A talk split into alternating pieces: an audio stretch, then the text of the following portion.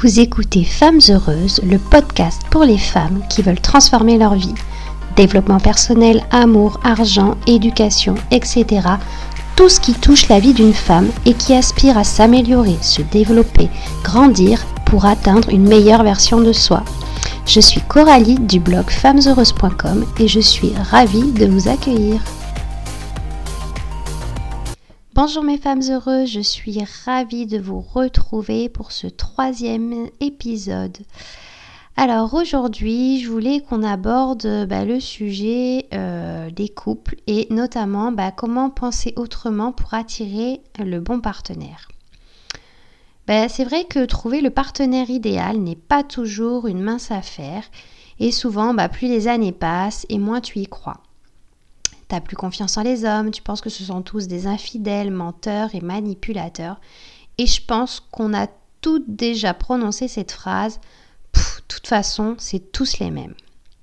Pourtant, au fond de toi, tu cherches désespérément cette personne qui te rendra heureuse, épanouie, etc. Un homme qui saura combler tes attentes et tes aspirations. Alors je voulais te livrer à travers ce podcast quelques conseils pour t'aider à trouver le bon partenaire. Alors je dirais que la règle numéro un, c'est vraiment d'élever tes standards.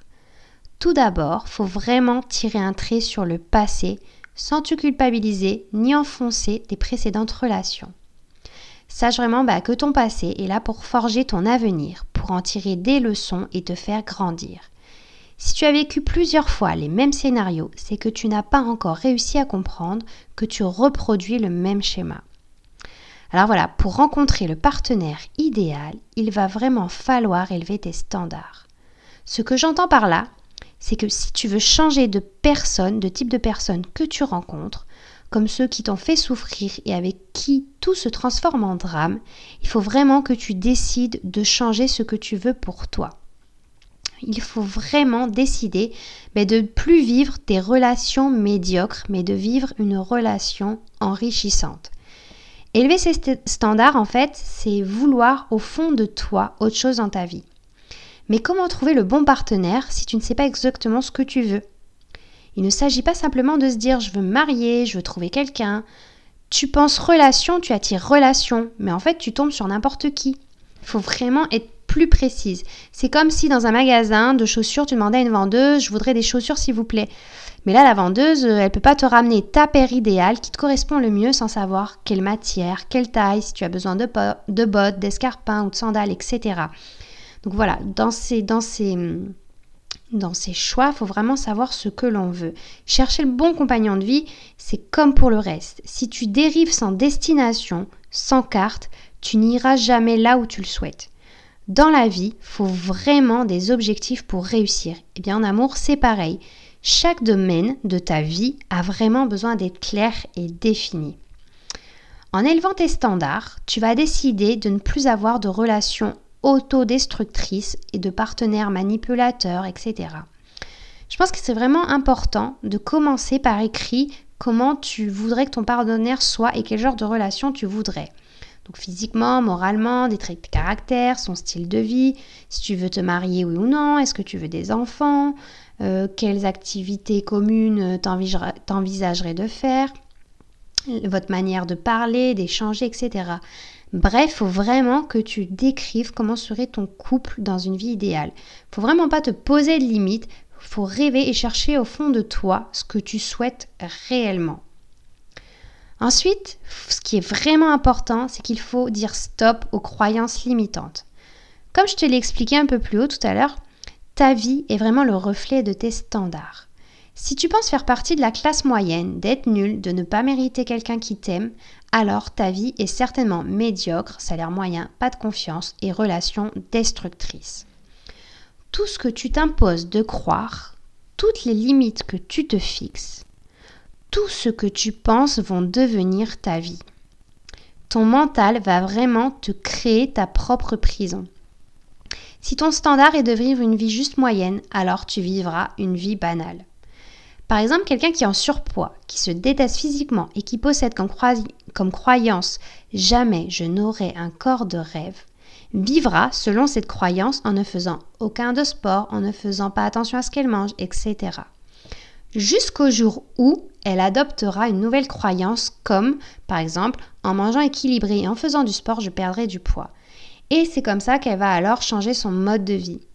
Donc il faut vraiment passer à l'action et noter toutes les croyances que tu as sur les hommes, sur la vie de couple et sur toi-même.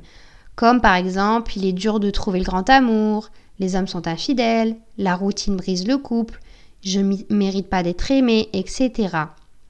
Il faut vraiment, puis cherche vraiment à ces croyances limitantes, des croyances positives qui vont changer ton état d'esprit. Par exemple, voilà, comme euh, au lieu de dire il est dur de trouver le grand amour, tu peux te dire je peux faire de belles rencontres, j'aurai une relation saine, je mérite d'être aimé, etc. Pour réussir à avoir des croyances positives, il faut s'aimer soi-même et s'accepter. Donc pour conclure les filles, ben, je dirais que ça sert vraiment à rien de blâmer tes précédentes relations. Vous étiez juste à des niveaux de conscience ben, relativement bas. Euh, chaque être humain transporte en lui ben, ses blessures, ses croyances qui vont déterminer une certaine façon de, penser. Donc toutes tes, toutes tes douleurs que tu as vécues vont vraiment te permettre aujourd'hui de faire un travail sur toi et de savoir ce que tu veux plus dans ta vie. Ça sert à rien d'avoir des regrets, de se dire euh, pourquoi été avec ce genre d'homme, euh, de se prendre la tête. Voilà, c'est du passé, c'est fait, tu peux plus rien y changer. Donc, pars de ces échecs pour euh, vraiment réfléchir à quel genre de relation tu, voudrais et quel type d'homme tu ne veux plus. Il est vraiment important, il est vraiment temps d'ailleurs, de passer à un niveau supérieur. L'erreur est souvent là parce que de, croire que c'est à l'autre de combler nos attentes et de nous rendre heureuses et épanouies. Il ne faut pas chercher à tout prix quelqu'un, mais il faut vraiment faire le point sur sa vie et sur ce que l'on veut ou sur ce que l'on ne veut pas. Il faut vraiment prendre le temps de s'aimer, de vouloir le meilleur pour sa vie, de changer sa façon de penser, de vraiment retravailler sur son développement personnel, sur, sur soi, sur ses projets, ça va vraiment euh, te permettre de, retrouver quelqu'un qui te conviendra. Et peu à peu, tu transformeras tes habitudes et ta façon de penser, et ainsi vraiment tu feras bah, des rencontres, de nouvelles rencontres beaucoup plus saines, et tu finiras euh, tout naturellement bah, par t'éloigner des personnes bah, toxiques ou des personnes que tu voilà que tu veux plus, qui ne te correspondent pas.